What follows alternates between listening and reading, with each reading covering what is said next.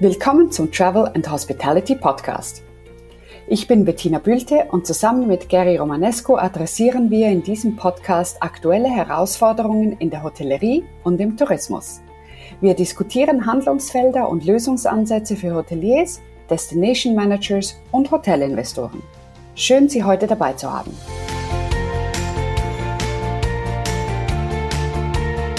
In dieser Folge sprechen wir über die Erkenntnisse und neuesten Insights, die ich vom International Hospitality Investment Forum mitbringe.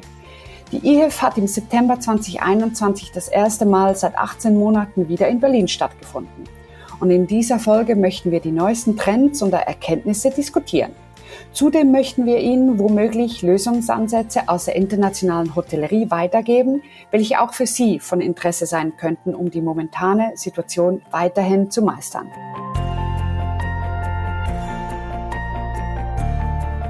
Willkommen zur heutigen Podcast-Episode.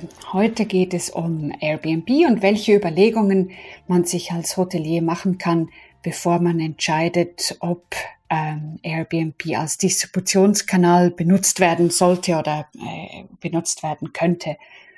Also eine kurze Folge heute mit ein paar Impulsgedanken zu diesem Thema. Wir haben ja gesehen, dass gerade in den letzten Jahren Airbnb sehr viel Marktanteil gewonnen hat, vor allem ähm, auch eben in Europa. Also vor der Pandemie äh, liegt das zwischen zwei und neun Prozent Marktanteil. Kommt ein bisschen darauf an, auf, auf den Markt natürlich. In den Städten, in den Städten sicherlich höher als in, in den anderen Gebieten. Aber schon, äh, man sieht klar die, den, den, den Aufwärtstrend und wie viel mehr Marktanteil Airbnb heute hat als noch vor ein paar Jahren. Und sicherlich ist es wichtig, dass, dass man die Erfolgsfaktoren von Airbnb ein bisschen äh, oder anderen äh, Kurzzeitvermietungsplattformen natürlich. Airbnb ist einfach die größte oder die erfolgreichste. Ähm, sicherlich wichtig, dass man diese Erfolgsfaktoren ein bisschen anschaut, äh, vor allem wenn man sich eben überlegt, äh, seine Zimmer auch über Airbnb zu, äh, zu distribuieren. Und ich denke auch generell kann man von diesen Erfolgsfaktoren doch sicherlich etwas lernen in, in der Hotellerie und in der Branche, weil es ja einfach auch zeigt, wo, was wollen unsere Gäste, wo gehen die Trends hin und was ist im Moment, jedenfalls von Teil der Gäste, was ist im Moment gefragt. Also generell würde ich äh, die Erfolgsfaktoren von Airbnb äh, so zusammenfassen. Ich habe mir da mal vier rausgepickt. Ich denke, erstens ist es vor allem die personalisierte und die individuelle Ansprache der Gäste. Also es ist sehr viel persönlicher und fühlt sich sehr viel mehr zugeschnitten an als das das gemeine Hotel oder der Großteil der Hotels im Moment tun oder tun können. Ähm, ob es dann wirklich so, so ist im Hintergrund, ist natürlich eine andere Frage, aber ich denke, das ist sicherlich so auf den ersten Blick aus der Gäste, aus der Gästesicht, ähm, fühlt es sich sehr viel personalisierter an. Ja, der zweite große Erfolgsfaktor ist bestimmt die lokalen und die authentischen Erlebnisse, die angeboten werden. Also so hat hat hat äh, hat die Plattform ja auch angefangen. Also es ging ja eigentlich drum, dass dass es lokale Anbieter in einem gewissen Markt ein Zimmer frei haben oder eine ganze Wohnung frei haben für einen bestimmten Zeitraum und diesen dann vermieten und oftmals findet man ja auch in den Übernachtungsgelegenheiten einen kleinen Brief vor vom Host, der einem sagt, hallo, ich bin äh, Bettina, ich lebe hier in Zürich, äh, meine Lieblingsrestaurants sind diese und diese und gleich um die Ecke findest du äh, ein Croissant und ähm, gegenüber ist der Park und etc. etc. Also es ist sehr, auch hier spielt natürlich das Persönliche wieder rein vom ersten Punkt. Aber es geht da hier auch um diese lokale und diese authentischen Erlebnisse, also dass man das Gefühl hat als Gast, als würde man bei bei jemandem übernachten, der diese Stadt oder diese, diese Gegend, diese Destination sehr gut kennt. Und das ähm, ist natürlich ein, ein generell ein größerer Trend, den wir, den wir im Tourismus und in der Hotellerie sehen. Also äh, verbinden, äh, die Verbindung zu lokalem und authentischem und regionalem. Dann ist bestimmt etwas, was auch in den letzten zwei Jahren während der Pandemie bestimmt sehr wichtig war ähm, und ein Treiber war vom, vom, vom Erfolg, ist bestimmt die Privatsphäre, die, die Kontrolle über die Kontakte während des Aufenthalts, die Hygiene etc. Also man kann natürlich das ein bisschen als Gast sehr viel einfacher steuern als in einem, als in einem Hotel, wo, wo, wo dies schwieriger ist zu steuern. Ähm, und sicherlich Privatsphäre und ähm, eben dieses selber steuern, möchte ich jetzt jemand sehen oder nicht, das ist natürlich ein, ein, ein, ein anderer großer Treiber. Der vierte Erfolgsfaktor, den ich, den ich herausstreichen möchte, sind sicherlich ähm, eigentlich die attraktiven Raten für längere Aufenthaltsdauern. Also das es soll heißen, ab, ab vier Wochen, ab drei Wochen ähm, und wenn man dann äh, also länger bleibt, dann wird es natürlich äh, relativ schnell sehr viel attraktiver, als wenn man in einem Hotel übernachten würde. Ähm, und somit ist natürlich auch Airbnb oder eine andere äh, Vermietungsplattform auch automatisch ein bisschen ausgerichtet auf dieses, dieses Segment, das jetzt oder während der Pandemie äh, größer wurde ähm, von, von digitalen Nomaden oder Workations oder Pleasure oder wie auch immer man es, man es nennen möchte. Also diese Verschmelzung von Arbeit und, ähm, und Freizeitgästen ähm, sind somit automatisch äh, einfacher angesprochen. Also ich denke, das sind sicherlich vier Erfolgsfaktoren. Dieses Personalisierte, dieses lokale, authentische, die Privatsphäre und die Kontrolle darüber und die attraktiven Raten für längere Aus Aufenthaltsdauern.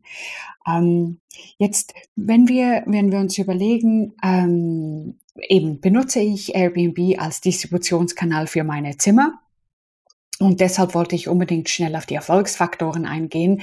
Kommt es natürlich darauf an, ähm, was für ein Hotel bin ich und passt mein Angebot, das ich meinen Gästen liefere, auf diese, auf diese Plattform? Macht das Sinn? Oder würden meine Gäste ein Zimmer gar nie auf dieser Plattform suchen? Also das ist sicherlich der, die, die, Frage, die sich hier stellt. Und drum auch wichtig, ähm, sich der Erfolgsfaktoren bewusst zu sein. Denn wenn ich ähnliche Erfolgsfaktoren habe für mein Hotel oder, oder Unique Selling Points, USPs, Alleinstellungsmerkmale, dann macht es natürlich Sinn. Ähm, sicherlich äh, auch noch wichtig, die, die Vorteile anzuschauen. Was, was sind denn die Vorteile für ein Hotel, äh, Airbnb als Distributionskanal zu benutzen? Sicherlich verschiedenste. Ähm, äh, der wichtigste wahrscheinlich, ich habe einen zusätzlichen Kanal mit einer sehr, sehr, sehr großen Reichweite, internationale Reichweite, also über verschiedene Geografien hinaus, in ein manchmal eben neues Segment. Also das heißt eben neuer Kanal, große Reichweite, neues Segment. Das ist sehr, äh, natürlich sehr ähm, spannend, sich anzuschauen. Der zweite Vorteil sicherlich äh, meistens weniger Kommission verglichen mit äh, Online Travel Agents, also mit OTAs, ähm, die typischerweise, ja, je nachdem, was für ein Hotel das ich bin und wie viel Marktmacht das ich habe, kann das schon hochgehen bis 19 oder 20 Prozent bei OTAs die Kommission. Und da liegen wir bei Airbnb sicherlich drunter, auch für richtige Hotels äh, obwohl die höher sind als für einen privaten Host, aber trotzdem immer noch niedriger als OTAs. Somit ein, ein Profi, nicht, noch nicht der profitabelste, profitabelste äh, Kanal natürlich, das ist immer noch direkt, aber sicher profitabler als ein OTA, ähm, wenn man die Kanäle vergleicht. Und dann wahrscheinlich äh, ja, einer der wichtigsten äh, Vorteile ist, dass ich die direkte Kommunikation mit meinen Gästen habe. Also das, das was mir eigentlich verloren geht, wenn, die, wenn meine Gäste über OTAs buchen. Dort habe ich natürlich dann alle Informationen. Wenn ich über Airbnb verkaufe, sehe ich alle äh, Informationen meiner Gäste. Also ich weiß genau, wer bucht. Ich weiß genau, wer welche Buchungsmuster hat. Ähm, ich sehe die E-Mail-Adresse etc. und kann sogar mit den, mit meinen Gästen kommunizieren vor dem Aufenthalt. Das wird ja sogar erwartet. Von dem her habe ich natürlich hier eine Quelle von, von wahnsinnigem Wissen ähm, der, der definitiv genutzt werden sollte und der, äh, glaube ich, für mich auch bei den OTAs das äh, eigentlich fast schlimmer in Anführungs- und Schlusszeichen ist, ähm, was man dort verliert als Hotelier. Nicht die, nicht die Kommission, sondern dass man mit dem Gast keinen kein Kontakt hat. Also sicherlich viele Vorteile, ähm, Airbnb als Distributionskanal zu nutzen.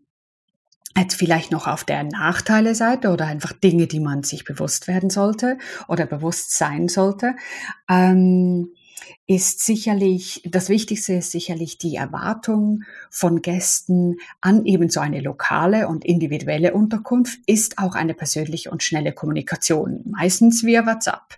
Also das heißt, wenn ich als, als Hotel ähm, das nicht leisten kann, sei das, weil ich zu wenig Mitarbeiter habe, sei das, weil ich äh, nicht, nicht diese Zeiten, diese Tageszeiten abdecke, etc., dann muss ich mir das schon genau überlegen. dass ich muss das ähm, ich muss diese Leistung anbieten können und die, das und, und das ähm, diese Erwartung erfüllen können. Wenn ich das nicht erfülle, dann dann dann wird es schwierig. Dann werden Gäste sehr sehr ähm, ja werden enttäuscht sein und dann riskiere ich einen schlechten schlechten Review auf, äh, auf dem Internet. Von dem her, das ist, das ist sicherlich schlechter als, ein, als keine Buchung. Äh, von dem her, das muss mir klar sein. Ich muss ähm, stetig oder ständig antworten können und über WhatsApp. Also ich muss hier Mitarbeiter haben und ein Tool haben, das das kann. Ähm, und zweitens sehr wichtig, sich bewusst zu sein, dass, ähm, dass das Tool einen Mehraufwand äh, äh, heißt, für, um es zu füttern. Also das heißt, ich kann das Tool, also das Airbnb-Tool, das Backend nicht mit äh, meinem bestehenden äh, PMS und CRM verbinden. Hier besteht keine Verbindung, darum muss ich natürlich jedes meiner einzelnen Zimmer immer wieder hochtun, äh, hochladen. Also das heißt, ich muss Zimmer 5 hochladen und ich muss auf Zimmer 20 hochladen machen ähm, mit einem Foto etc. Das hat natürlich einfach zur Folge, dass es hier mehr äh, einen Mehraufwand gibt der muss mir bewusst sein, da muss ich auch Leute haben, die das können und Zeit dafür haben, dass das äh, gut geregelt wird. Also das mal zu Vor- und Nachteilen oder Nachteilen, einfach Dingen, die man sich bewusst sein soll ähm, wenn man wenn man sich das überlegt. Jetzt also wann wann macht es denn jetzt Sinn ähm, als Hotel äh, Airbnb als Distributionskanal einzubinden? Also eben wie gesagt, wenn man sind zwei Dinge äh, matchentscheidend. Das erste ist, erreiche ich ein für mich spannendes Segment über äh, Airbnb, also suchen oder passt mein Angebot da drauf? Eben bin ich ein eher kleineres Hotel mit einem individuellen ähm, Angebot? Kann ich lokale und authentische Erlebnisse ähm, zusammenstellen? Bin ich eher auf der persönlichen Schiene? Habe ich eher weniger Zimmer als mehr ähm, etc.? Bin ich sehr in der Destination äh, verwurzelt etc.? Dann macht es sicherlich Sinn, sich zu überlegen, Airbnb als, als Distributionskanal zu benutzen. Dann als zweiter Schritt ist natürlich wichtig, dass, wie ich vorher gesagt habe, dass man den Mehraufwand und die Kommunikationserwartung der Gäste ähm, garantieren kann. Wenn ich auf der anderen Seite ein Haus bin, was äh, einer größeren Gruppe angehört oder sehr viel Konferenzen, äh, ähm, auf Konferenzen ausgerichtet ist oder sehr viele Zimmer hat, also sehr viele Zimmer in diesem Zusammenhang heißt, ja, dann schnell ab 30, 40 Zimmer, dann fühlt es sich ja schon nicht mehr so persönlich an. Ähm, oder bin ich gar ein Resort äh, etc.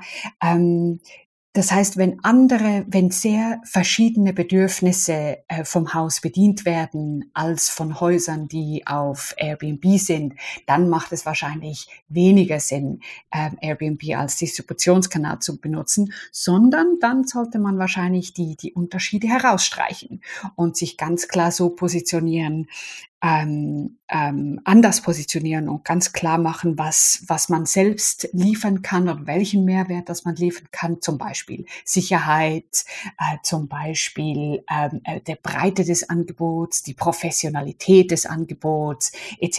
etc. Ähm, von dem her eigentlich als Quintessenz ist es die Überlegung, wie ähnlich ist mein Angebot? Eben, bin ich klein? Bin ich verwurzelt in der Destination? Bin ich authentisch? Bin ich persönlich? Dann macht es Sinn. Wenn ich sehr, sehr anders bin, äh, dann besser die Unterschiede herausstreichen und sich so klar abzugrenzen und sich in einem zweiten Schritt zu überlegen, kann ich die Erwartungen, die Gäste haben, wenn sie über Airbnb buchen, also eben diese schnelle und ständige Kommunikation, aber auch diese, diesen Mehraufwand kann ich den leisten. Ich denke, das sind die wichtigsten Punkte, die man sich überlegen sollte als Hotelier, wenn man sich überlegt, Airbnb als Distributionskanal einzubinden.